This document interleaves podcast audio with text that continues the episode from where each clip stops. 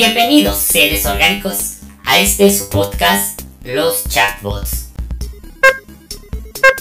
Inicializando sistema. Sistema inicializado.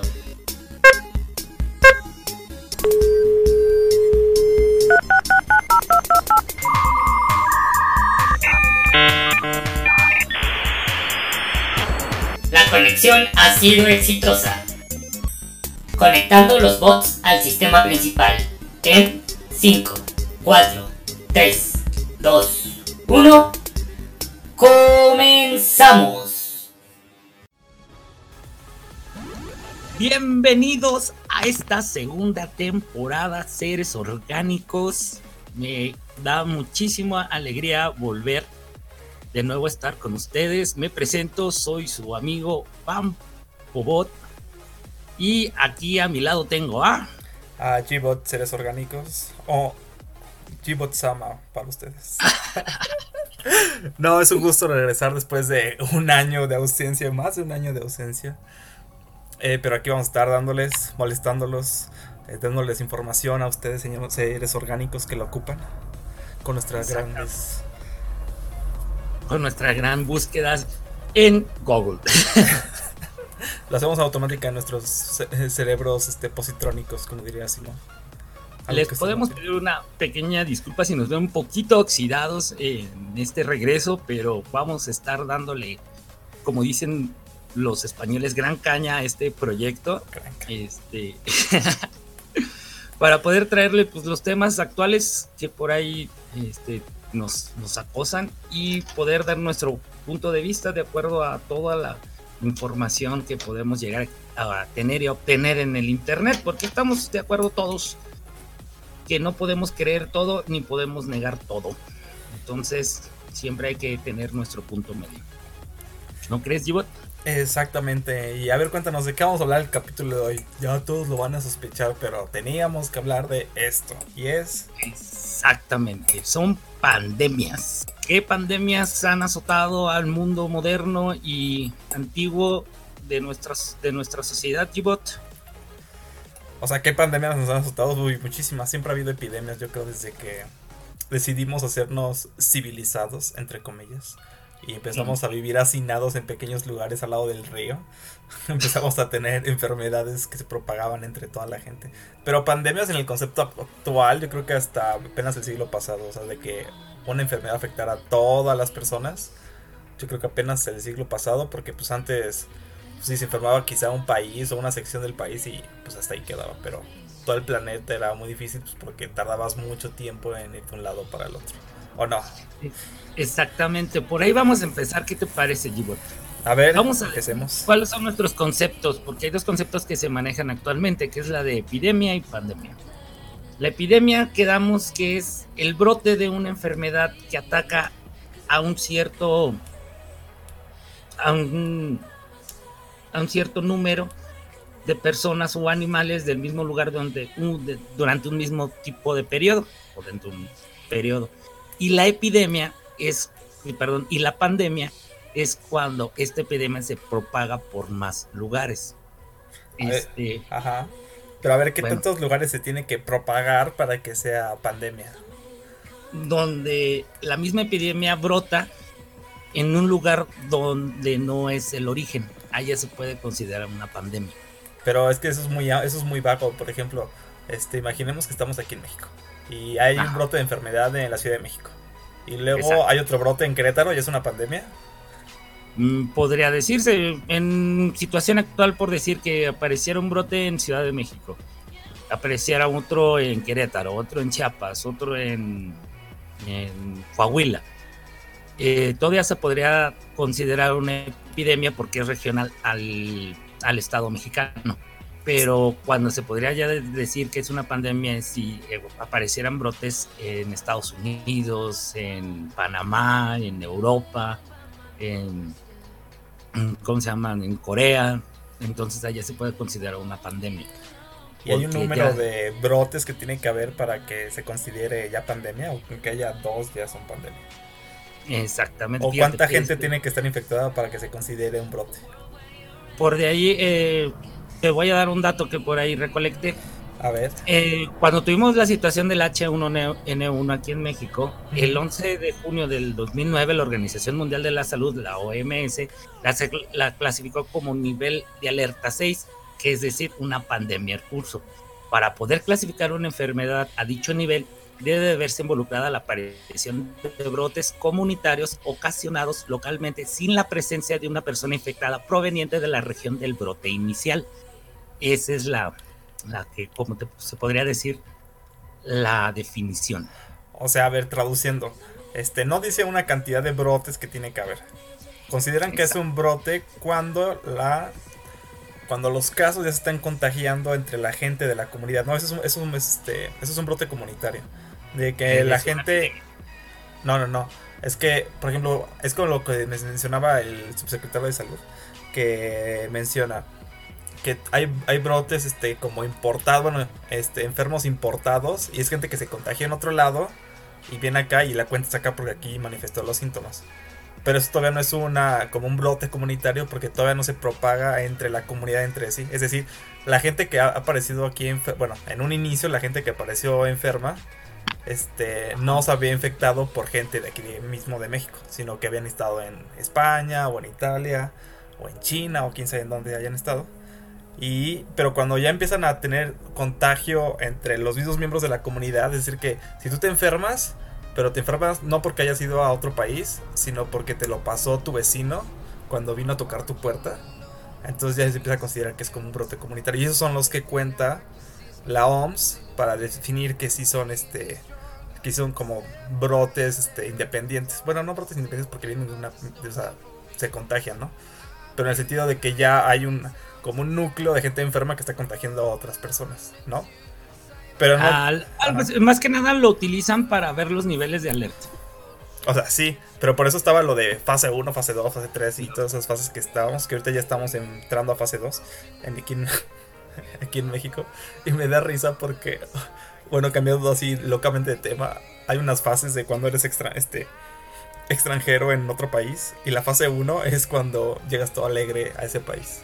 Así, la, la, la, la, la, oh, todo es bello. Oh, sí, mira, oh, van en guaraches, oh, qué padre. Oh, mira, este, siempre te dan agua, oh, qué padre.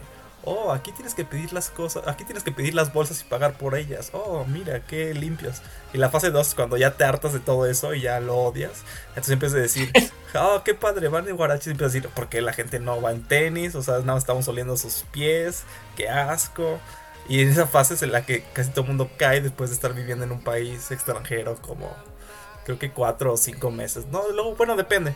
Pero después de ya vivir un rato así que ya estás viviendo ahí y no estás de turista, te pasa así como que es que en mi país había esto. ¿Te pasa la, la visa de, de turista? pues casi, casi. Sí, o puede ser hasta antes. Bueno, sigamos. Entonces con el... Eh, más que nada, bueno, ahorita ya estamos hablando, bueno, vamos entrando a tema de lo que es una pandemia, lo que es una epidemia, de que... Ajá, sí, estamos en eso. Cómo es este la distribución del virus y, cómo se puede estar, cómo se contagia. Todavía no vamos a hablar de, de cómo se está contagiando ni nada sino simplemente vamos abriendo tema. ¿Y qué te parece si pasamos un poquito a, no sé, a dar algunos datos este, de, cómo ha sufrido el mundo por pandemias, ¿no? O parte pues del mundo. Pero antes de decir que sí es una pandemia, porque ya sé que vamos a discutir eso en el futuro, en, en los últimos minutos, hay que decidir cuántos brotes tiene que haber para que la consideremos una pandemia. Porque la OMS no dice cuántos. Solo dice que como diversos brotes y esos pueden ser, este, no sé, pueden ser cinco grandes o pueden ser, este, como no sé, tal vez 100 muy así medianos, ¿no? Sí, pero es que fíjate, ahí, bueno, vamos a entrar en materia de esto para discutirlo más adelante. Yo creo que, que, que, la situación está en, en, la definición que te di. Es simplemente donde se dé otro brote, sin que existe una persona que lo contagie. Tal vez ese brote, por decir hablando del, de cómo se llama, de, de ahorita del COVID, se dio en China. y de ahí la pandemia se fue la, fue, la fuimos importando nosotros. Sí, pero por ejemplo, cuando ya había casos en Japón, en Corea, en Filipinas, en todos estos lugares, ¿por qué todavía no era pandemia?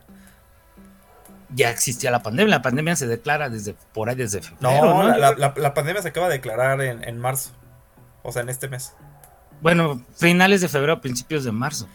Entonces, o sea, ya había casos en otros países hace mucho tiempo y. Sí, pero no sabemos si los casos fueron este, importados. No, ya había casos no importados para esas fechas. Entonces, si no había casos importados, ya se declara pandemia por lo mismo que te puedo decir. Se puede poder clasificar un, este, una enfermedad como la pandemia si este, no hay un local, o sea, del, de donde fue el brote inicial, está en el, en el siguiente brote. No bueno, en el siguiente pueblo, por decirlo así. O sea que hay otra, hay, hay otro brote de la misma epidemia sin que se vean involucradas entre las dos. Eso se pudo dar en Europa y nosotros simplemente, es lo que digo, importar la pandemia.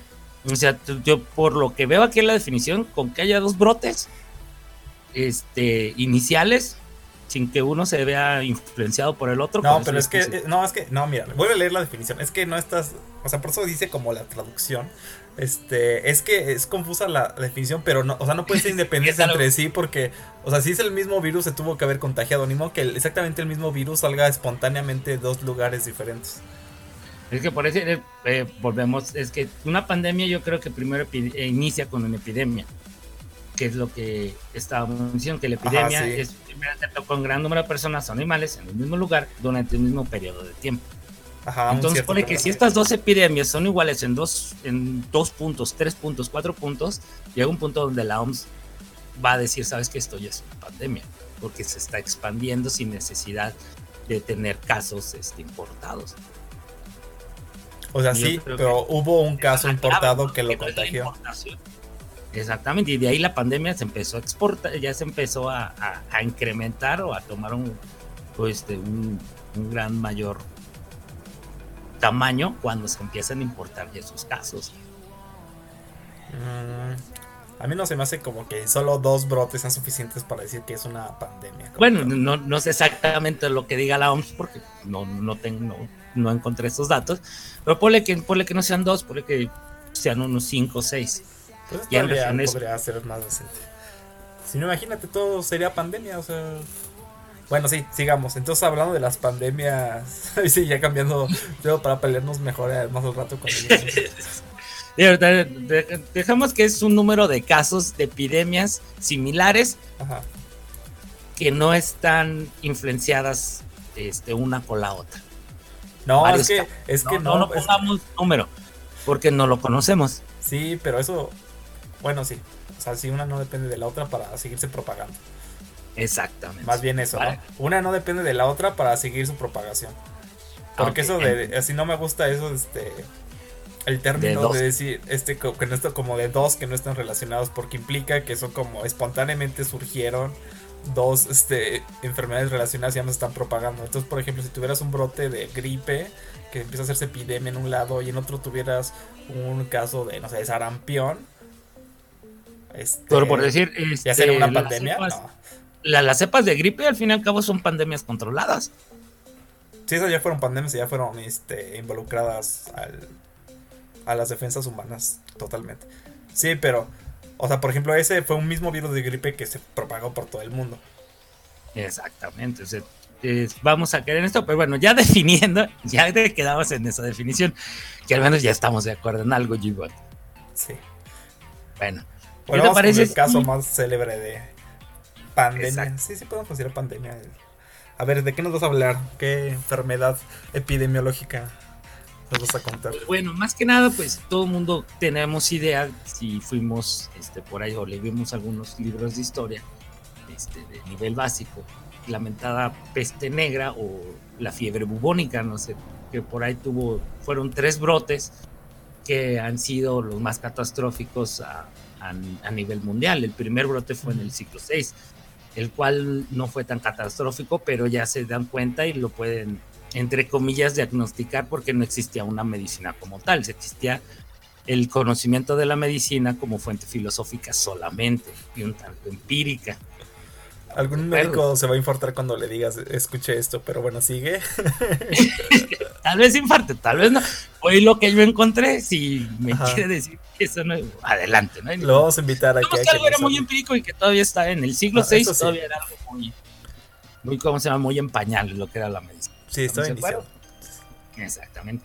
El segundo de los brotes fue el más catastrófico, que fue en el siglo XIV, más o menos fue para los años de 1347 al, 1300, al 1353. Hubo cerca de 25 millones de muertos. Es, vamos a hablar que este, que este virus o esta bacteria este, fuera propagada por las ratas. Entonces, más que nada por los sistemas de higiene que se tenían en, esos tiempos en el antiguo continente, pues daban mucho a la, a la aparición de ratas en calles y casas. Este, Muchas veces. Perdón. Sí, adelante, adelante. Es que, es que eso es todo un tema. Porque, o sea, obviamente todos esos estudios que se hacen de ahorita de la, de la peste, pues ahorita ya, ya no hay gente con peste, bueno, de ese tipo de peste. Entonces, alguna vez vi un documental de, creo que de la Deutsche Welle, todos de la Deutsche Welle, que precisamente decía que no, eh, o sea, que, o sea, que las ratas realmente no fueron un transmisor de la peste, sino que sí se transmitía de persona a persona. Fue por la pulga. Bueno. La pulga de la rata fue la que hizo este. La o sea, sí pudo haber sido la gente. y luego la rata al, ser humano fue la pulga de la rata. Y luego de, de humano a humano por las mismas pulgas. Todos estaban pulgosos. No, sino porque tenían. Le salían llagas y bueno, fue en un sistema muy infeccioso muy, muy canijo que tiene el cuerpo. Entonces, por lo mismo que no tiene mucho, mucha situación higiénica, se transmitía este, de par a par simplemente con estar en la misma, en la misma casa. O sea, pero entonces se transmitía de persona a persona. Ya se podía transmitir, pero los principales este, causantes fueron las, fueron las, fueron los que las fueron llevando a más y más y más allá. No, pero es que precisamente ese es el punto. O sea, tú estás diciendo que la transmisión principal fue por pulgas. Y entonces, ¿cómo es? Bueno, por ratas que. por las pulgas que llevaban las ratas. Este. Pero entonces, ¿por qué funcionaban las medidas de cuarentena que empezaron a implementar en, en, Europa en ese tiempo? Porque también hay un estado de transmisión en todas las pandemias. Una es la incubación, la transmisión y. Ay, se me fue el nombre de la otra. Son como niveles que llevan la, la enfermedad es como con el sarampión, una cosa es cuando te, ¿cómo se llama? Te, infectas y luego llega una etapa donde dice, no, es que, por decir, de a los niños, ¿no? Que, este, que se enferman en sarampión, es que no lo puedes ver de, o no se le pueden acercar de estos días a estos días, porque es un estado de alto, para, de alto contagio. Ajá. Entonces, eh, para esas épocas y para la mayoría de las enfermedades también ocurre lo mismo una parte donde tú también puedes infectar a las otras personas. Ah, pues es que, pero hay gente que dice que precisamente que eso no pasaba, o sea, que la transmisión de humano a humano no se daba. Y entonces el argumento es como decir, o sea, claro que se tenía que dar porque entonces no hubieran funcionado las medidas de cuarentena de aislar a la gente, porque, o sea, estaban a la gente, no a las ratas. Exactamente, por ahí, de hecho hay un, hay un dato muy curioso que te quiero platicar. A ver este, para aquellos días, en aquellos tiempos, la, ciencia este, algo hizo. El dato curioso es que un siglo antes de que saliera lo del segundo brote de la peste, el Papa Gregorio IX declaró a los gatos que eran criaturas diabólicas infernales, por lo tanto, Casual. mandó su exterminio. Entonces, para el, para, para el momento del brote, se dan cuenta de que tienen, de que algo tenían que ver las ratas, este, y obviamente también salud pública del, del, entonces estado, y mandan, el, mandan a hacer un indulto a los gatos para que puedan volver a ser criados. Indultaron a los gatos en nombre de la, de la sociedad para salvarlos, pero obviamente no funcionó mucho porque la, la, población de los gatos era, era muy poca, aparte de que una camada de gatos te puede dar bueno, un, se puede dar de 8 a 9 crías, cuando las ratas es de, de 10, 12, y aparte la, los gatos creo nada más, bueno, ganaba la población de ratas, la de los gatos, no tengo los datos exactos, pero... Pues sí, simplemente las ratas creo que se pueden reproducir como cada 3 meses o una cosa así, y los gatos pues tardan más tiempo. O sea, sí tardan como 3 meses, pero luego tardan en tener otra vez celo. Que las ratas tienen ratitas y luego, luego ya pueden otra vez volverse a embarazar. Está como bien loco de las ratas. Exactamente. Y siguiendo con esto de la peste negra, ya después de que se logra controlar en el siglo XIV, se viene un tercer brote para el siglo, para mediados del siglo A ver, pausa. ¿Cómo se logró controlar? A ver, eso es importante. Por ahí no tengo el dato exacto, nada más me este, tuve los datos de los brotes. Según yo, se controló porque se murió la gente. O sea, fue la única condición. O sea, ¿ves que ahorita dicen que el distanciamiento social y todo eso? O sea, ahí el distanciamiento social fue que se murió la gente. Ah, mira, mira, mira. Bueno, este, ¿qué te parece? Por ahí vamos haciendo un pequeño brote. Tengo pues, por ahí unos brote? ¿Cómo es eso? No. Vamos, a hacer un, vamos a hacer un brote de un pequeño corte. Un pequeño corte. sí, o que un pequeño brote de peste. Mónica, ¿qué te pasa? Está bien que dice los seres orgánicos, pero no les hagas eso. Pobrecillos. Por ahí te, tengo unos datillos este, de cómo fue controlada esa situación. Que bueno que, me lo dices. Ya yo por aquí los encontré. Este, que son algo algo intensos y perdón, perdón, algo relacionados y más que nada este son cosas que todavía seguimos haciendo. Esa es la señal. Este, como pueden escuchar, ya, ya, llegó la señal de que tiene que conectar sus baterías el, el joven Bot Entonces, bueno, vamos a un corte y ahorita regresamos y nos cuentas las pues, medidas de precaución y cómo se detuvo un poco la, la peste. Ok, perfecto. Seres orgánicos, regresamos.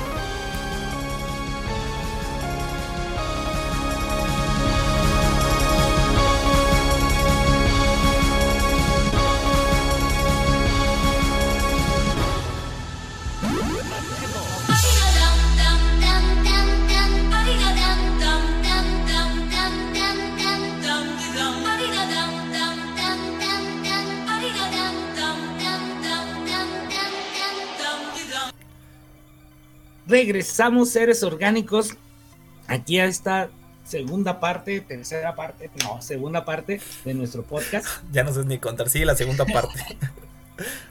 Es que para estaba haciendo unas anotaciones G-Bot y como que mi, mi, ¿cómo se llama? Mi, mi procesador está un poquito saturado el día de hoy debido al alto calentamiento.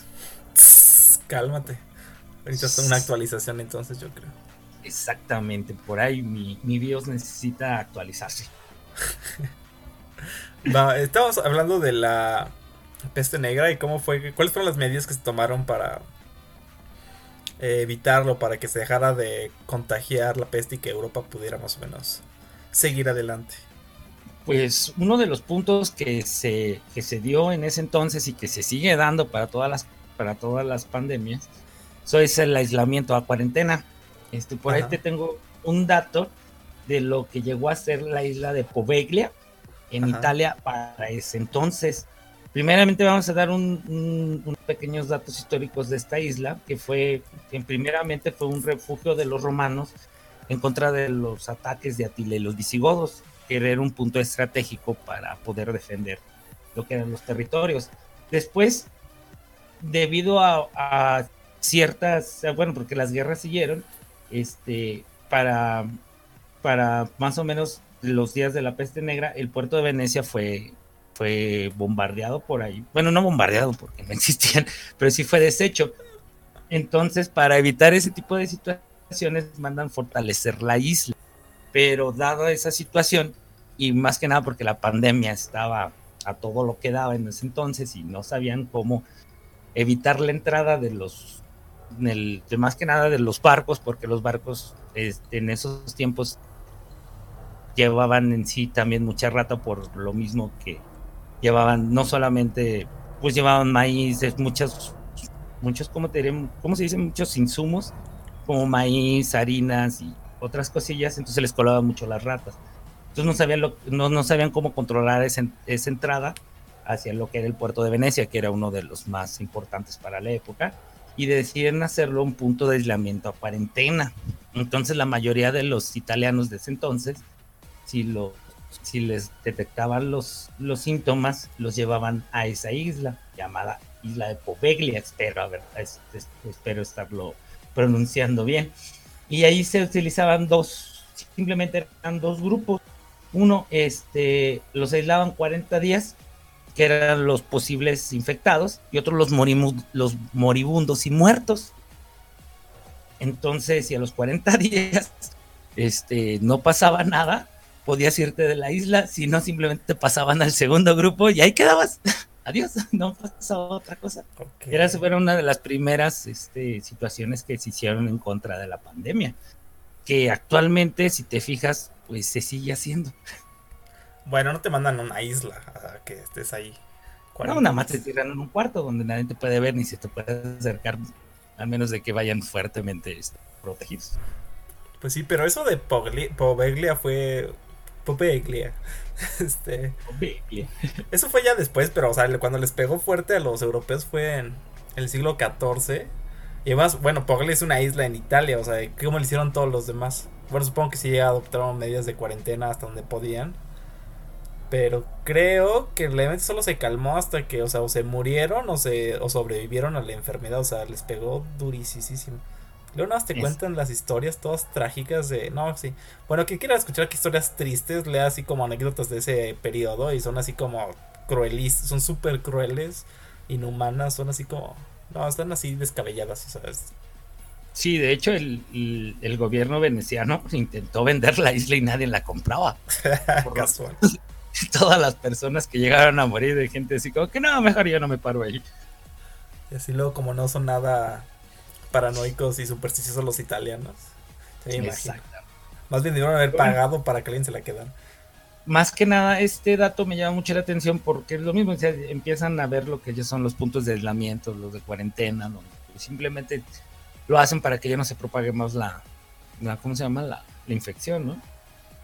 Pues sí. Y que todavía estas fuentes, eh, bueno, esta, este tipo de situación la seguimos haciendo, nada más que ahorita te dicen, no, pues quédate en tu casita, lávate bien las manos, no saludes a nadie, no le des besitos ni nada. Bueno, y hablando de la peste, ¿qué onda con esos tipos con sus narices, estos tipos como de cuervos y todos extraños y todos tapados? Y estaba escuchando este, estos cuates que, que para empezar ni siquiera eran médicos, o sea, era gente que le pagaban para ir a atender a los enfermos porque nadie quería, o sea, o ya no había médicos porque se habían muerto, o no querían ir con los enfermos. Entonces que a estas personas, como necesitaban dinero, pues les pagaban. Pues, pues, eran empleados de gobierno, ¿no? Pues en cierta forma sí. Sí, pues sí, o sea. de, gobierno suena así como muy burocrático, pero bueno, así, pues si era de gobierno, pues porque yo creo que el alcalde es el que los mandaba, ¿no? Pero. Entonces que pues, recurrieron a todos sus métodos acá este, bueno, a mí me da muchas risas de la narizota, ¿no? Que se ponían muchas hierbas aromáticas y todo esto porque ellos pensaban que entraba, que el virus entraba por medio de la nariz, ¿no? Bueno, ni siquiera sabían que era un virus, ¿no? Como decían, como un espíritu maligno, ¿no? Que se... Un espíritu maligno. Por ahí este, también está la, el dato, ¿no? Que pintaban cruces en las puertas para evitar que, que entrara el mal espíritu, ¿no? Y los contagiara. Ya después, pues obviamente ya en la actualidad ya sabemos qué es lo que pasaba y todo este tipo de situaciones. Y pues bueno, un montón de gente. Exactamente. Mucha gente sí pensó que era el fin del mundo, o sea, literal. Bueno, para esa parte del mundo. Bueno, sí, o sea, los que estaban ahí que no conocían otro lado decían, no, o sea, esto está pasando en todos lados, o sea, el mundo se está acabando. Y, ¿Te pues, imaginas en, en, aquellos tiempos de conquista cuando trajeron el sarampión a, a América? Ah, nota, nota. Hay un brote de sarampión aquí en la Ciudad de México, así que si sus niños no están vacunados, tomen precauciones o vacúnenlos de una buena vez. No sé por qué no están vacunados, pero este tomen precauciones. Es que creo que dejaron de hacer obligatoria la vacuna del sarampión en algunos lados o la gente no se la pone. Entonces, pues ahorita ha habido brotes de sarampión y eso sí pega también fuerte, o sea, no es como cualquier cosa. Bueno, esa fue la nota. es que ya hay como 70 casos de sarampión, o sea, en la ciudad. Entonces, así como que hay más casos de sarampión que de COVID. Pues bueno, este, pues ya para pasar el tema, bueno, más que nada desde este punto, me, llamaron a mí a la atención estos, estos datos y pues ya para cerrar fue el, el tercer brote que no fue, no fue tan, tan canijo como el segundo, fue en el a mediados del siglo XIX, fue controlado, imagino que con los mismos con los mismos métodos que se controló el, el segundo. No, ¿sabes qué pasó entre el, primer brote culero y el, y el último? O sea, el de siglo XIV y el siglo XIX, que ya, o sea, en el siglo XV, eh, España, perdón, España, Europa es muy diferente al siglo XIX. O sea, porque justo antes del siglo, en el siglo XIV todavía no había llegado el renacimiento ni nada de eso. Entonces ya en el siglo XVIII pues ya tenían medidas de higiene mucho mejores Mm. que las que tenían hace cuatro siglos. Esto también ayudó No. a que no fuera tan descabellado el asunto. Y aparte de que yo creo que ya había cierta inmunidad después de que seguramente se murieron todos los que eran más débiles de esa enfermedad. Eso Pues muy fueron cruel, pero- 13 siglos, Gibot. Algo tenían que haber hecho bien. No, fueron cinco siglos, ¿no? ¿Seis? No, el primero fue en el siglo VI. Ah, bueno, sí, pero o sea, el segundo te- brote que fue el más famoso, el que mató como... Ah, ya, ya, el siglo XIV. Sí, que mató como a 30% de la población de Europa. Este, pues ese fue el culero, ¿no? Ese fue el que... Sí, porque me imagino que el del siglo VI, pues también no los pueblos no, ¿cómo se llama? No, Ese no fue el de... Justi- el de- no, fue cuando se reconoció el primer brote. Pero no fue el de con Justinian, ¿no? Esa, ese periodo. O sea, fue el tipo de los Sí. romanos, creo, ¿no? Creo que sí, o sea, Sí. para la cantidad de gente que había, creo que sí se murieron bastante. O sea, se murieron como, creo que 5 millones, algo así de personas. O sea que es bastante para esa época. Sí, Sí, bastante para la época, porque, pues, bueno, para el siglo XIV ya eran un poquito más de milloncitos, porque ya para que se murieran 25, pues. Sí, pero Algo bueno, eran, eran como significativo. 80, ¿no? Sí. Estuvo fuerte. Pero bueno, A nuestra sí. segunda fuente de pandemia, ¿cuál es, Gibot? Ah, esa es la que yo considero que es la, la verdadera pandemia moderna, que es la gripe española. Que justo aprovechó que estaban en la Primera Guerra Mundial, o estábamos en la Primera Guerra Mundial. Entonces, obviamente, se dio un caso en un cuartel del ejército. La gente, los soldados siguieron yendo de aquí para allá y se contagió pues todo el mundo. O sea, la estimación es que en un año se contagió como más de la mitad de la población mundial y se murió cerca del, del 5 y el 7% de toda la población mundial. Fíjate que yo no tengo muchos datos por ahí de la de la fiebre española, este, pero por ahí te puedo hacer un La par de-. Por de la, la gripe, la sí, gripe la fiebre. Bueno, también les daba fiebre, así que pues también, ¿no? Por ahí, este, por decir ahorita como con el COVID, que se dice que el- los adultos mayores o sistemas inmunes este, comprometidos son, los, son las personas más, más, más vulnerables para la fiebre Ajá. española. ¿Quiénes fueron? Este, fueron niños y adultos mayores. O sea, o sea, aquí el, el caso raro es que a los niños no les pega tan fuerte. Pero en el otro, o sea, en la gripe española, este sí les daba a los niños bastante. De hecho, ve las gráficas de población y se ve un hueco enorme en la población que debe tener como 20 años, este, aproximadamente 20 años después de, de la pandemia. Bueno, como 25 años después. Entonces quiere decir que a los niños sí se los barrió. Y de hecho hay, hay notas de multas que les ponían a la gente por haber ido a eventos sociales y de la parroquia y demás. Este, cuando estaba la pandemia en curso. Y que, pues, les- o sea, tipo ahorita, ¿no? Que te hacen cuarentena y demás. Y también impusieron sus cuarentenas de que la gente no podía salir a las calles y demás. Pero, pues, ah, también había gente que le valía. Entonces hay, hay, hay casos de alcaldes muy molestos porque sus ciudadanos no les hacían caso y demás. O sea, igual que ahorita, ¿no? De que, oh, no, es mentira, o sea, no me va a pasar, si me pega no me va a pasar nada. Y mocos, arrasando con todos. De- Porque fíjate lo que Ajá. es, lo que pude haber estado ahorita buscando eh, para información para el, para el programa, por ahí he visto que, que como virus como tal ajá, son mutables. Entonces, ajá, por ahí encontré un dato que decía de que más o menos van mutando en un lapso de 10 a 15 años. Entonces, por decir, se encuentra una, una vacuna para un tipo de, de, de de virus. y a, y a los 10, 15 años tienen que buscar otra porque ya, ya mutó. Como tal, una, una enfermedad viral, este, sabemos que es muy difícil de controlar, no es como si fuera una bacteria que se puede matar, entre comillas. Este, el virus, ¿no? No, los virus hay tratamiento paliativo. Bueno, no sé si hay tratamiento para que no se siga reproduciendo en el huésped. Pero en general, lo que pasa es que sí, como tienen alto grado de, muta- de mutación. O sea, no es que muten de repente como tipo los tipos de X-Men, que de repente, oh, ya tengo superpoderes. Así nací con superpoderes. No, sino como que son cambios graduales todo el tiempo. Pero después de sí, precisamente como 10 años, ya esos cambios son tan acumula o sea, son acumulables. Entonces ya después de 10 años ya son tantos que ya es casi otro virus. Entonces pues ya no le sirve la vacuna anterior. Y esa es la guerra contra los virus. Pero también contra las bacterias pasa por cosas parecidas, ¿eh? O sea, con los antibióticos. Esas bacterias son así como... a veces inmortales, o sea, hay un riesgo. Tienen inmunes como las cucarachas a los insecticidas. Sí, ándale algo así, a una escala un poco más intensa. Pero ahorita hay precisamente como mucho este tema, incluso ya se considera intentar no dejar a los pacientes más del tiempo necesario en los hospitales por el riesgo de infección a bacterias. Exactamente, porque, fíjate, a mí algo que me llama mucho la, atención de todos estos casos, que, por ahí me, puse a investigar, es que si te fijas, todo es parte de índole este del sistema respiratorio.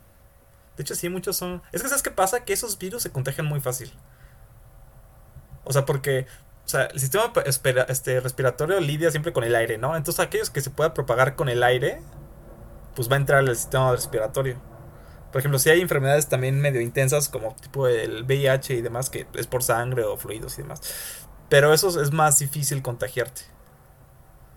Sí, este. podríamos decirlo así, espero alguien no me sacrifique, pero. los de, de índole respiratoria es como pues sin querer, o sea, no, no lo estás haciendo a propósito. Y los de índole de ya por contagio, por el virus del VIH, este, se dan más por ignorancia. Hmm. Dejémoslo así entre comillas, no quiero meterme mucho porque... Sí, no voy a discutir eso ahorita. Ahorita. Esa es la palabra. Ahora. Digo, espero que me crucifique. No, es que, sí, bueno, te van a crucificar si te ven por ahí. Este, alguno. Este, ah, o sea, ah, no voy a decir nada. Sí, sí, sí, este, no, no, es el caso, no es el caso. Sí. Eh, pero sí, o sea, es, muy, muy fácil. Una, una era para una pequeña comparativa de lo que es una enfermedad respiratoria. Ajá, sí. Y, las otras. y las otras, ¿no? pues sí, pero pues las tecnologías entonces tampoco, o sea, ellos no pudieron, igual en la gripe española, igual en la peste, no pudieron desarrollar una vacuna para nada, o sea, es que el tiempo de desarrollar una vacuna es muy tardado. Entonces, pues ellos sí fue así como que intentemos no contagiarnos y pero también se les saturaron, o sea, parecido ahorita, bueno, lo que se prevé que puede pasar ahorita. O sea, de que se sobresaturan los hospitales, tienen que habilitar, o sea, en este caso habilitaron alas del ejército de industriales para tener ahí así camas y camas y camas y camas de gente infectada. Exacto, por ahí les dejamos una imagen en la página de Facebook de los chats donde se explica con gatos esa, esas curvas con gatos. sí, es cierto. Ay, qué cosas. Porque te podría decir con manzanas, pero los gatos están mejor. Los gatos están mejor. La gente ama más a los gatos que a las manzanas. Exactamente. True story. pues sí. ¿Qué otros datos por ahí me puedes dar de la, de la, de la gripe española? que te gustan los síntomas para que te sientas paranoico y te tú ser orgánico y sientes que ahora tienes la gripe española. Tienes las pupilas moderadamente dilatadas. Sientes que ardes de fiebre y no es por calentura. Tú sabes a lo que me refiero. Tienes un pulso rápido, superando las 140 pulsaciones por minuto. Tienes respiración superficial y rápida. Agotamiento extremo. Entre 4 y 6 horas después de estos síntomas, tus pulmones empiezan a segregar líquido. Bueno, son esos del tipo de. De hecho, fue muy rápido. O sea, una vez que presentabas los síntomas, o sea, como a las entre 24 y 48 horas, si no mejorabas, ya estabas muerto. O sea, empezaba a producirse un empeoramiento así intensísimo y pues ya, te morías. Más que nada, eso es lo que te iba a contar cuánto era el tiempo de y de esparción y todo eso. Pero qué bueno que ya me lo contestaste. pues más que nada el tipo, o sea, es que ni siquiera pudieron ver nada de eso. O sea, fue como o sea, no, vienen, no encontré tiempos así como de incubación y de cuánto tiempo duraba el virus ahí en el medio ambiente. Como ahorita sí se sabe todo eso, ¿no? Así como, oh, sí, se sabe que tal, tal, tal, tal. Pero aquí fue así como una pelea un poco a ciegas, así como que se recomendaba hacer como las medidas de sanidad generales, así un poco como si aquí nada más dije, vamos a combatir la enfermedad, nada más, lavándonos las manos y no saliendo. Sin que hubiera ah. toda la legión de científicos haciendo investigación de la, la vacuna y cómo funciona y todo eso. Ok. Este, ¿Qué te parece por ahí? Pasamos a un poquito de pandemias más nuevas. se nos está yendo muy rápido el tiempo. Gibos. Pues a ver, pandemias nuevas. Este, relacionadas con la de ahorita, pues no las considero tan pandemias porque fueron localizadas. Ah, la H1N1, no, pero eso fue porcina.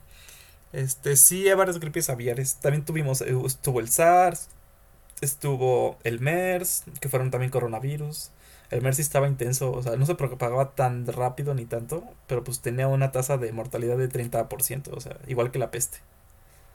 O sea, te daba y... Por ahí tengo los datos de que la gripe aviar fue identificada por primera vez en Italia a finales del siglo XIX y hasta la fecha se ha manifestado en varias partes del mundo. La gripe aviar forma parte del género de, influenza virus tipo A, que son las enfermedades relacionadas con el sistema respiratorio. En los primeros casos de, gripe aviar fueron registrados en, Corea del Sur, cerca de Seúl. La, la, población empezó a, mostrar síntomas como si fueran gripe común, sapullido y todos acompañados este, por sangre, lo normal, ¿no? Así, ay, vómito sangre, ha de ser, ha de ser una gripe normal. lo normal, cálmate. Esto se el virus se esparcía aproximadamente en, en, 36 horas, o sea, ya mostraba sus, sus verdaderos síntomas y podría desarrollarse en humanos, además de que se transmitía de forma oral. Este, por ahí se recomendó mucho usar mascarillas, intentar alejarse de las personas que mostraran síntomas. Por ahí de los últimos brotes de, gripe aviar que, que, fueron allá en se recomendaba que la gente no fuera este, a mercados. Bueno, si tú viajabas a China, que no te acercaras a los mercados de este, donde hubiera Mm, ¿cómo se diría? Este, donde hubiera venta de animales y más que nada este, de, pues, de gallinas, que era lo que tomaba mucho en cuenta. ¿Es esta la venganza por comer carne de la naturaleza? no es cierto, ¿eh? Me estoy diciendo en broma, no se lo vayan a creer. sí, porque tenía una, fíjate, una, una tasa de mortalidad de un 33% de infectados, que es muchísimo más de la que ciertas tienen con el COVID. ¿De cuánto porcentaje fue? Perdón. O sea, en total fue 33%. O sea, que el 33% de la población se infectó. ¿Y ahorita cuánto es? Mm, no, ahorita no, no, no, no, te tengo ese dato. Por ahí te tengo el dato de que había mucha incidencia con pacientes con neumonía y también una alta incidencia con casos que tuvieron que ser aislados en unidades de cuidados respiratorios. O sea, parecido los casos ahorita, ¿no? Que también es una gripe. También. No, no, no, es una gripe, es un coronavirus. pues, pues bueno, a, esa gripe se le denominó la H, H5N1. Ajá. Y pues caemos al mismo que ya estábamos platicando hace, hace un ratito, Gibot, que pues al fin y al cabo son cepas que han estado mutando continuamente y hasta el mismo nombre les va cambiando. Por ahí tenía una nomenclatura de qué significa la H y la N, pero no la encuentro directamente. Pues sí. Mira, de hecho, de hecho, la gripe española fue la primera gripe aviar considerada del siglo pasado. Es la H1N1. La H1N1. Ajá. Y la otra, la que tú dices, creo que es la de Hong Kong, que fue como el H5N1. Ándale, exactamente que en el 97 precisamente. Es una locura estas cosillas.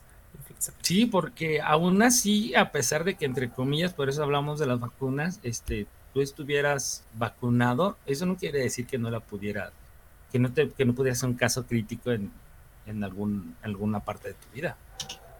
Bueno, sí, o sea, las vacunas no son 100% infalibles. ¿No? También es eso.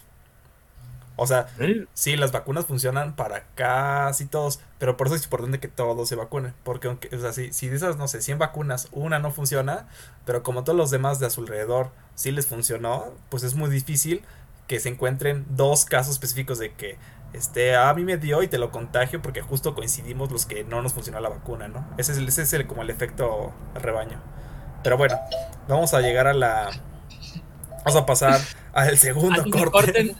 nada más les paso este, este dato que, encontré dice, sobre la gripe aviar. Dice, se puede convertir en una epidemia si no aplican la cuarentena. En caso contrario, podría contagiar aproximadamente el 3% de la población mundial. Nada más para que tengan eso muy, muy en cuenta. Y pues nos vamos al corte, Gibot, y regresamos. Vámonos al corte y ahorita regresamos.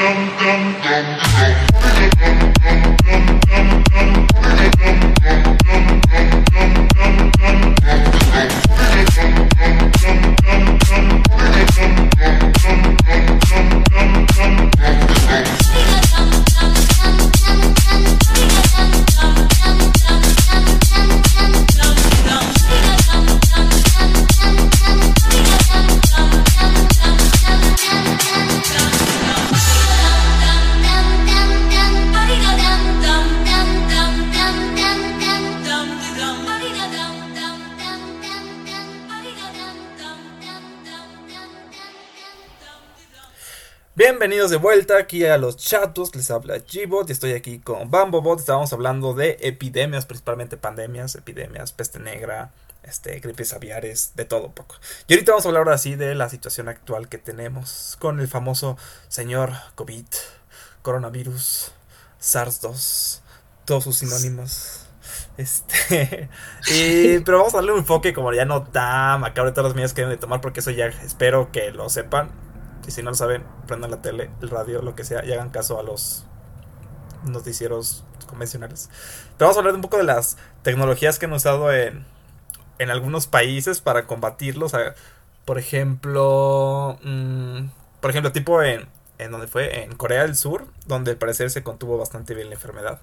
Una de las medidas fue que se creó una aplicación en la cual te ibas poniendo como tus síntomas y oh, me siento así, ya sabes. Entonces, como, incluso si te diagnosticaban, te hacían un seguimiento como continuo de tu estado de salud para que, si, para, o sea, para que no empeoraras y llegaras a necesitar cuidados intensivos. Entonces el caso de que, o sea, se resignaron un poco en el sentido de que, ok, puede que mucha gente se enferme, no lo vamos a poder evitar tan bien, pero que si la gente se enferma, el chiste es que no tenga que llegar al hospital, sino que esté enferma y que empezamos a, o sea, empezamos a hacer un monitoreo de, síntomas y apenas aparecen algunos síntomas graves, los metemos al hospital, les damos tratamiento.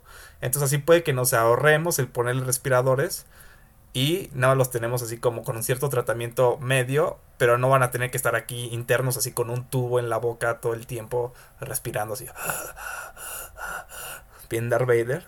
Y pues eso en parte ayudó a que pues no se descontrolara todo, ¿no? es ojo, ojo por ahí, seres orgánicos, si ustedes tienen los síntomas, llamen al sistema de salud, a los teléfonos que tengan, o si no, por ahí metas internet y búsquelos. No vayan corriendo hacia los hospitales porque eso puede contribuir mucho a que se expanda un brote más. Por ahí hay que tener ese poquito conciencia, porque por ahí muchos de que, ah, es que tengo esto y tal vez sí los tiene, y vas contagiando, bueno, vas dejando cepas en, toda, en todo tu camino, es mejor esperar, tener paciencia, llamar al, sistema de, al sistema de salud y que ellos te indiquen qué es lo que debes de hacer. Por ejemplo, es una medida tecnológica en el sentido de que, o sea, estás hablando por teléfono, que es una herramienta tecnológica, y estás pidiendo indicaciones, y estás buscando por internet, y estás buscando en las redes. O sea, todas son medidas tecnológicas que están como interesantes, de que sea como una pandemia en la que todo el mundo está como súper informado de lo bueno y lo malo y las mentiras al mismo tiempo.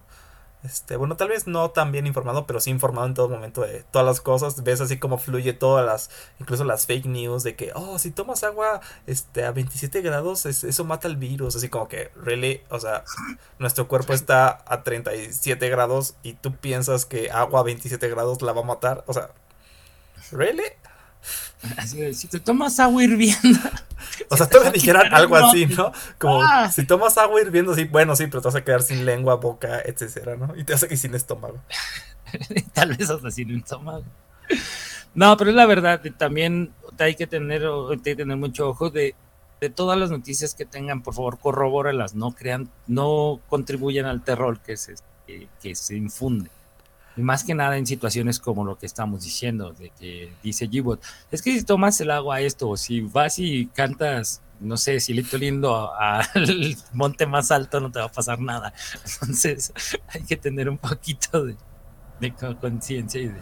Sí, pero precisamente, es, o sea, es como, la tecnología es como nuestra debilidad y nuestra arma al mismo tiempo, porque, por ejemplo, o sea, la enfermedad no se podría haber expandido si no hubiera vuelos de aviones. Si no hubiera como todas las comunicaciones y de coche, tren, este avión, o sea, si no hubiera todo eso, no se hubiera expandido. Pero al mismo tiempo, si no tuviéramos también todas las herramientas como pues tecnológicas tipo pues, secuenciación de ADN, laboratorios de último grado, microscopios, este comunicación, este remota, o sea, todo ese tipo, o sea, también el desarrollo hubiera sido mucho más lento y las medidas precautorias también serían como más este, o sea, serían como más aleatorias en el sentido de que no sabrías bien qué hacer, pero como ya viste lo que le pasó a Italia y España, dices, ah, pues a ellos les pasó esto, vamos a intentar a mejorarlo así. Entonces así como una especie como de, de intercambio entre lo bueno y lo malo, o sea, la tecnología es neutra, así como te ayuda, luego te perjudica. Sí, pues nada más es que hay que tener criterio, ¿no? También con, la, con lo que estamos utilizando y la información que estamos compartiendo y de la cual nosotros vamos a hacer uso. Sí, ¿sabes que es algo bien importante y nadie lo ha mencionado? Hay que limpiar tu celular. Exactamente. O sea, porque he estado pensando mucho en eso. Es como que digo, a ver, sí, o sea, si voy así, toco, yo me lavo las manos, pero si luego toco mi celular que no está limpio, entonces ya valió. Porque pues, seguramente cuando vas hacia la tienda o lo que sea, sacas tu celular y lo checas, ¿no? Eh, o sea, en el sentido de que, ah, sí, voy a la tienda y luego me mensajeo. O sea, pero, o sea, en, ese momento en que tú estás tocando, y aunque no te toques la cara ni nada, pues sí estás tocando tu celular. Entonces, tocas, imaginemos que tocas un, un, este, una lata que alguien más la tocó y estaba enfermo.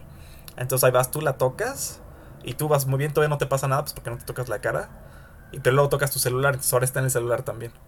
Entonces luego llegas a tu casa, te lavas muy bien las manos y luego tocas el celular, que estaba sucio. Entonces, este, ya regresaste a, a las mismas condiciones y no sirvió de nada. Se escuchará medio raro, pero es también no hay que caer en los extremos, no es como en las películas de este de que uno ve de ciencia ficción, ¿no? Que sale uno al espacio y sale así con el traje y luego tiene que entrar en una... Una, cámara de, Tampoco, tampoco, pero sí hay que los efectos personales hay que estarlos constantemente limpiando. Por ejemplo, igual, gente que usa lipstick, creo que eso está no recomendado, está usando este, o sea, como pintarse los labios y todo ese tipo de cosas. Ajá. Porque es lo mismo, ¿no? O sea, tus manos luego están sucias y ahí vas tú a embarrarte algo justo en la boca y pam, pam, pam. O luego, y menos aún compartirlo, ¿no? Así como, ah, me prestas todo esto, así como, ¿what? No, no y también hay que tener mucha, mucha, mucha atención en las oficinas. Porque por decir, eh, uno llega y tiene su computador personal en la oficina, pero tú no sabes si en el tiempo que tú no estuviste ahí, alguien estuvo utilizándolo. O que la persona del aseo, que tal vez este, no utilizaba bien su cubrebocas y todo, pasó, entre comillas, limpiando el piso pero no limpiando los objetos de personales, ¿no? Pues sí, también. Luego también vi una publicación que decía que, o sea, que si, o sea, que descargaras una aplicación y si tenías una, era como un llamado a los gamers, ¿no? Para que ayudaran en la lucha contra el coronavirus. Que era de bajar esta aplicación y lo que es esta aplicación medio intrusiva por lo que parece, o sea, le dejabas como que usara parte de tus núcleos de tarjeta gráfica. Ah, ya. Entonces le das como capacidad de procesamiento a este instituto para que pudiera hacer como simulaciones y poder probar este ahora como redes neuronales. No sé cómo, ha estado su sistema de entrenamiento bien hacia detalle, pues porque no estaba eso. Pero la idea era como que usaras, o sea, usara tu poder de tarjeta gráfica como para poder correr entrenamientos y así como poder estimar cuáles podían ser las mejores opciones de vacunas o qué proteínas eran las más probables de que inhibieran al virus y etcétera. Entonces estaba así como interesante y todo eso pues antes no se podía, ¿no? Totalmente era como algo de magia. Exacto. Nada más que por ahí tengan cuidado, también no vayan a utilizar su poder de tarjetas de crédito. Imagínate. No, ahora. ah, mira, aquí está su tarjeta, déjenme deposito unos 500 para la investigación. Imagina, eso no he visto que haya, pero sí debe haber por ahí, ¿no? Así como, oh, sí, donen a este lugar que está haciendo research y cuando salga la vacuna te la vamos a entregar, ¿no? Seguramente alguien está maquinando algo no, así. Pero es que también hay gente, porque ya me tocó ver y que, que se, que, abusan, el típico de que antiguamente, no sé si a ti te tocó que pasaba, o llegaba a pasar alguna señora a tu casa, tocaba y, no, es que mire, tengo a alguien en el hospital y yo no tengo dinero. Ah, pues mire, 20 pesos, 50 pesos pero ya en toda la colonia que pasó ya se llevaba sus mil, dos mil pesos. Sí, me acuerdo que tú le contestaste a una de esas señoras alguna vez, así que no, vaya seguro, ahí es gratis. Y no, pero ya fui. Y si no, no es cierto, no ha ido, yo fui también. Y, la pobre señora se quedó así como, ¿what? Entonces, también, y más que nada ahorita en tiempos de el amor de Facebook y Twitter, hay mucha gente que que se quiere pasar de listas y de que no, es que a mí, que quién se qué, bla, bla, y por favor, depositen esta cuenta para poder ayudar a no sé qué, tengo. Tengan mucho cuidado en eso, porque te se va a dar mucho de que gente va, se va a querer aprovechar. Por eso les digo, tengan mucho criterio en cómo hacer las cosas. En lugar de dar o hacer una donación, más vale este, hacer una vinculación con, con, el sistema de salud. Pues sí, o sea, donarle directamente al sistema de salud y no a una persona random. Ah, eso es otro tema que hay que tomar una vez. Ah, pero otra cosa que... Ajá, ¿qué me vas a decir? No, es que pues, iba a poner un ejemplo que diga, no, es que yo vengo de una ranchería y allá mi niño tiene esto y bla, bla este, y necesito dinero para traerlo. No, pues decirle, no, mire, mejor la vinculo con el sistema de salud para que el sistema de salud vaya por su niño y lo traiga y su niño no puede infectar a otras personas o su abuelito, o, en fin, la persona que sea. Este, nada más para evitar ese tipo de personas que se quieren, este, ¿cómo se diría? Pues aprovechar de la situación. Pues sí. Bueno, me decías, Gibot. Te decía, ah, sí, que otra situación extraña ahorita de la cuarentena, que bueno, nosotros en México no nos ha pasado, pero creo que sí nos va a dar. O sea, porque ahorita tenemos como 300 casos, pero yo creo que a finales de esta semana tal vez lleguemos a 1000, si esto sigue así. Y ya vamos a estar como a niveles tipo europeos. Y ya va a ser así como haya que cuarentenas estrictas de que no puedes salir a la calle, bla, bla, bla.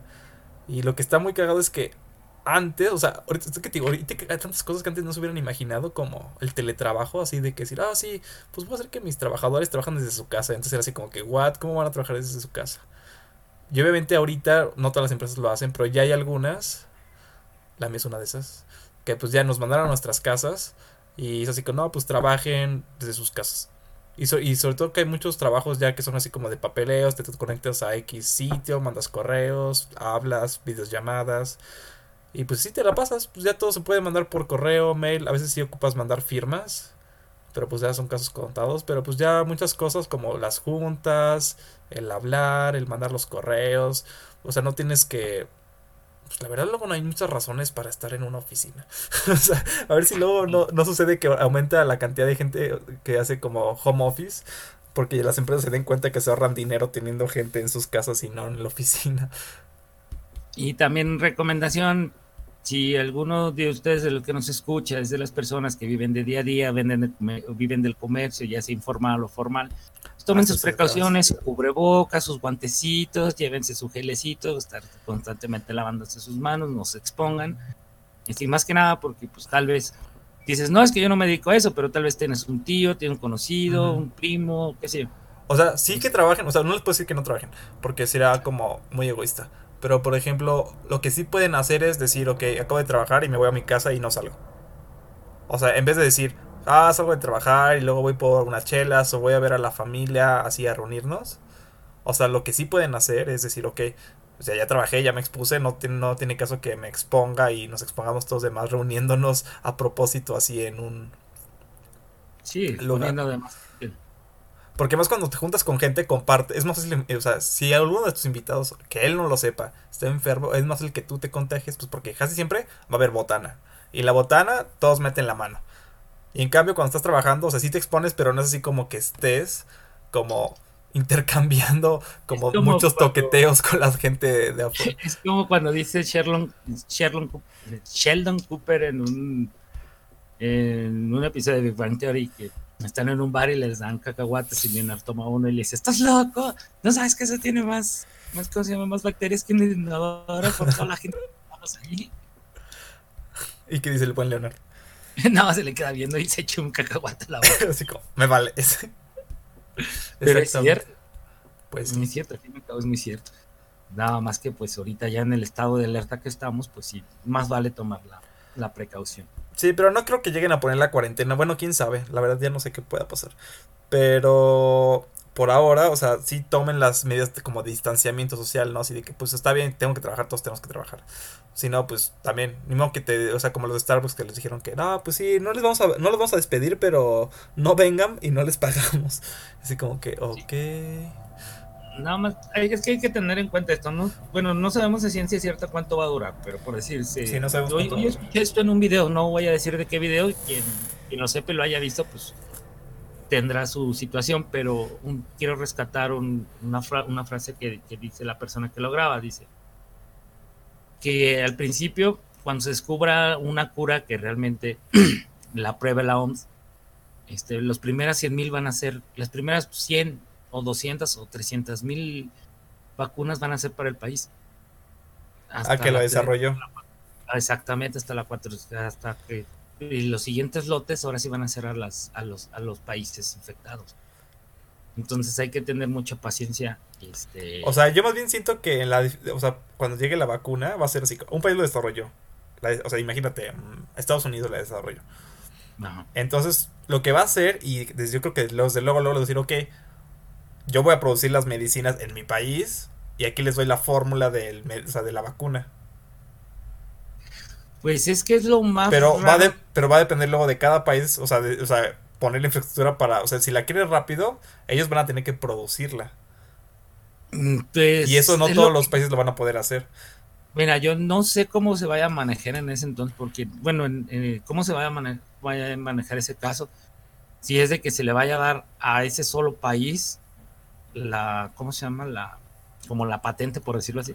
Ajá o la vaya a compartir, o el mismo país diga, no, sabes que yo sí la comparto y pues, yo mando la fórmula y pues ya cada quien haga sus pelotas.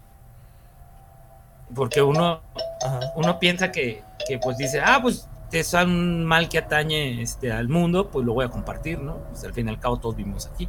No, pero, Sí, pero por ejemplo, imagínate, la descubre Estados Unidos, pero en parte la descubrió porque China le mandó la secuencia genómica del virus. Ajá. Entonces, o sea, ¿cuál va a ser el alegato de Estados Unidos de decir que ellos quieren la patente cuando Estados, China les puedes decir, no, pero yo te mandé la, la secuencia genética del virus? Sí, pero que, pero que diga Estados Unidos, ahora pues tú y yo nada más la producimos, pues, este, curamos primero nuestro país y luego ya vemos. Bueno, nuestros países y luego ya vemos. O sea, eso, o sea, yo siento que, o sea, no está imposible que pase, pero yo siento que lo que va a pasar es eso, o sea, que, o sea, como ya mucho gobierno como del mundo, o sea, yo creo que si sale la patente va a ser así como mundial, o sea, no va a haber patente, pero la producción, o sea, la medicina sí va a poder tener patente como tal. ¿Sí me explico? O sea, la fórmula no va a estar patentada, pero la medicina sí. Entonces, sí, Ajá, entonces por ahí, así. Entonces a todo el mundo le mandan la fórmula y le dicen, ah, pues este, pues ahí está, quien la pueda producir, produzcala. Pero obviamente no todos los países la pueden producir, o sea, o van a tardar mucho en producirla. Entonces lo que va a pasar es que al final la van a terminar comprando al país que sí la puede producir, para tenerla a tiempo. Exactamente. Y el país que la puede producir, la va a producir primero para él. Exacto. Y ella vale. Ese es el punto, ¿no? O sea, o sea, seamos crueles, así va a ser. O sea, si tú produces uno para tu, este, puedes producir la medicina, pues hasta incluso siendo bueno decirle, pues, ok, yo produzco 80% para mí y quizá el 20% para ustedes. Pero, o sea, 20% para el resto del mundo es bien poquito. Y pues sí, o sea, tú tienes que atender a tu población en cierta medida. Y una reflexión que yo encontré de, de un video decía, que, o sea, el que se puede desarrollar ahorita la vacuna en relativamente poco tiempo, entre comillas, porque pues realmente es como un año. O sea, se debe a toda la inversión que se ha llevado, o sea, que hay de ciencia, pero a lo largo del tiempo, no es así como que ahorita agarres a gente que no sabe nada y le digas, ah, te voy a dar un trillón de dólares, prodúcelo en seis meses. O sea, eso no, no funciona así. Si no tienes gente entrenada, o sea, ¿cuánto va a tardar en aprender todo lo que tiene que saber de eh, biología, química, medicina, todo? Para que logren producir la vacuna. O sea, por, o sea es como si te, nos dieran a ti y a mí, ah, te damos un trillón y, produzcan la vacuna en, cinco días. Así como que, pues no, o sea, me puedes dar el dinero que tú quieras, pero no se puede, o sea, hay cosas que son... No te voy a hacer nada. Sí, entonces, eso, eso, o sea, tienes como la de ahorita, este, dan a entender, o sea, por qué es bueno tener como una base científica en tu país para que cuando pasen cosas así ya tengas la base formada para decirles, ok, les voy a aumentar el financiamiento para comprar estos equipos que necesitan, pero la gente ya está capacitada y está todo ahí. ¿Sí me explico? Hasta para la, la misma producción. Que tengas infraestructura de producción. Sí, si no, pues no sirve de nada. O sea, ya no tuve desarrollo de producción. Es como si ahorita llegara, no sé, qué país nos cae mal y es pobre. Para ponerlo de ejemplo. Ya sé cuál. Imagínate que, que Haití, perdón, haitianos, no los odio, es un ejemplo. Bueno, voy a poner, no, sí voy a poner este ejemplo. Imagínate que Haití diga, ah, yo voy a donar. Este, República del Congo. Está bien, República del Congo. Eh, República, solo porque no son de América, por eso me voy contra ellos. Este, está bien los del Congo. Les voy a dar, este, no sé, un trillón de dólares. Bueno, un billón de dólares y el gobierno dice eso, ¿no? Para que mis científicos la produzcan. Pero, o sea, se los va a dar a los científicos que hay, que van a ser como cinco, y van a decir, ok, bueno, pues, ¿qué vamos a hacer con todo este dinero? O sea, más bien vamos a contratar a científicos de otros países, porque. o sea, entre nosotros, o sea, aunque tengamos la capacidad, no vamos a tener la suficiente gente para poderlo hacer, ni la este, ni la maquinaria, ni los productos, o sea, no tenemos nada montado como para desarrollar, la infraestructura para poder desarrollar la medicina, o sea, la vacuna. Entonces así como que tienes que ya tener como casi todo hecho para nada más como dar ese pasito más para poderla producir.